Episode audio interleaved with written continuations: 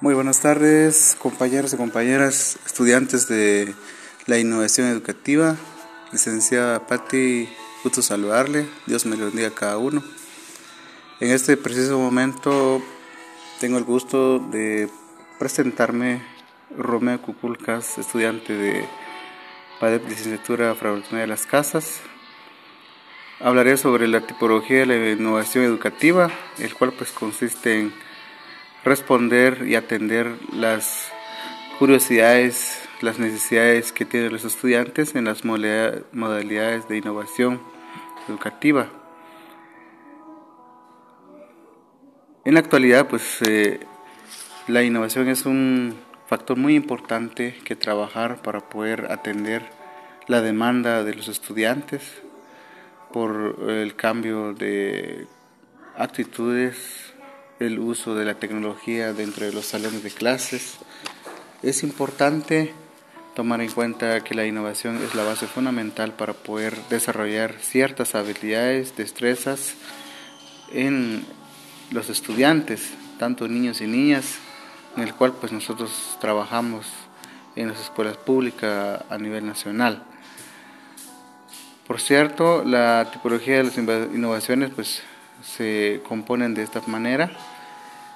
Se habla de las innovaciones en las operaciones para el mantenimiento de los límites del sistema, innovaciones concernientes al tamaño y la extensión, innovaciones en las instalaciones escolares, para el logro de los objetivos es necesario tomar en cuenta los espacios, la participación, de cada uno de los estudiantes durante el desarrollo de las clases, durante el desarrollo de las actividades pedagógicas.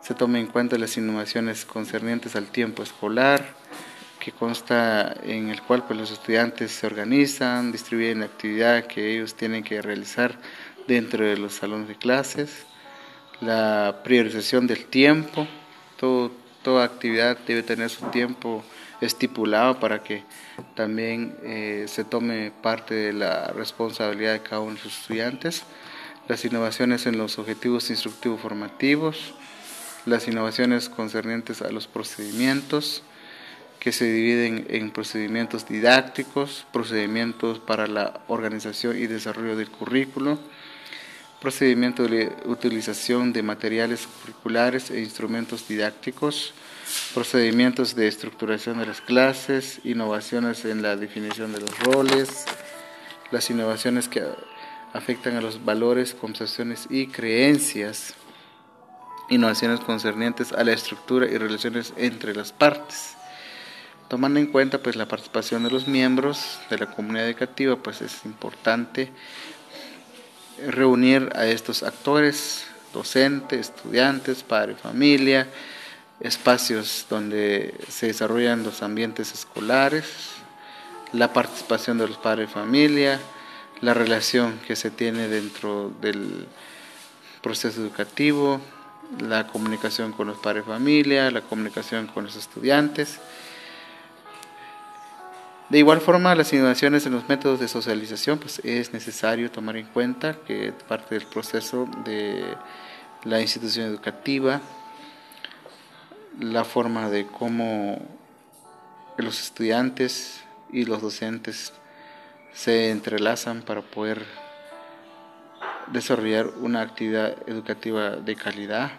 Es necesario tomar en cuenta los insumos, los materiales, las herramientas que se utilizarán para poder desarrollar las actividades de clases, las innovaciones de la conexión entre los sistemas, las instituciones escolares como sistemas abiertos están conectados con el entorno, necesitando establecer canales y regularidades para poder lograr intercambios eficaces con otros sistemas o subsistemas. Pues es importante que la comunidad educativa esté organizada pues, con el objeto de mantener la cooperación y el intercambio de apoyo de parte de los padres de familia, de parte de los estudiantes, que toda la actividad educativa pues se realice de una forma unánime, todos eh, participen, la responsabilidad es para en sí la comunicativa.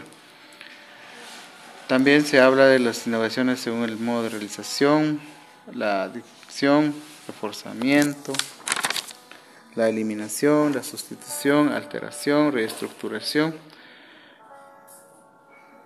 Tomaremos en cuenta la tipología según la intensidad del cambio, las innovaciones marginales, las innovaciones adicionales, las innovaciones fundamentales. De igual forma, pues eh, está la tipología según la amplitud de las innovaciones. Determinado docente puede llevar a cabo cierta innovación que, que beneficie directa o indirectamente al comportamiento de todos los estudiantes que están a su cargo. Es necesario tomar en cuenta la evaluación de la innovación porque realmente tenemos que ver si nosotros como docentes estamos innovando, pues tenemos que ver producto. Toda innovación debe tener un resultado que facilite el proceso de aprendizaje significativo. Tenemos la evaluación diagnóstica, la evaluación de proceso, la evaluación de impacto.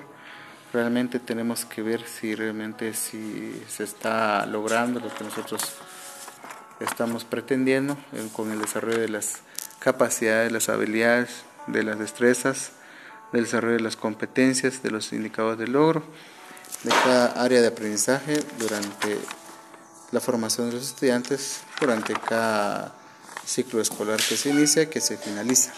Lo que se pretende es que el ambiente escolar esté de forma adecuada para que los estudiantes no se deserten, no se retiren del establecimiento, sino que vean el, el centro educativo como un espacio de participación equitativa, formativa e intercultural durante la formación de los nuevos líderes del futuro que serán los niños y niñas que hoy en día pues se están formando.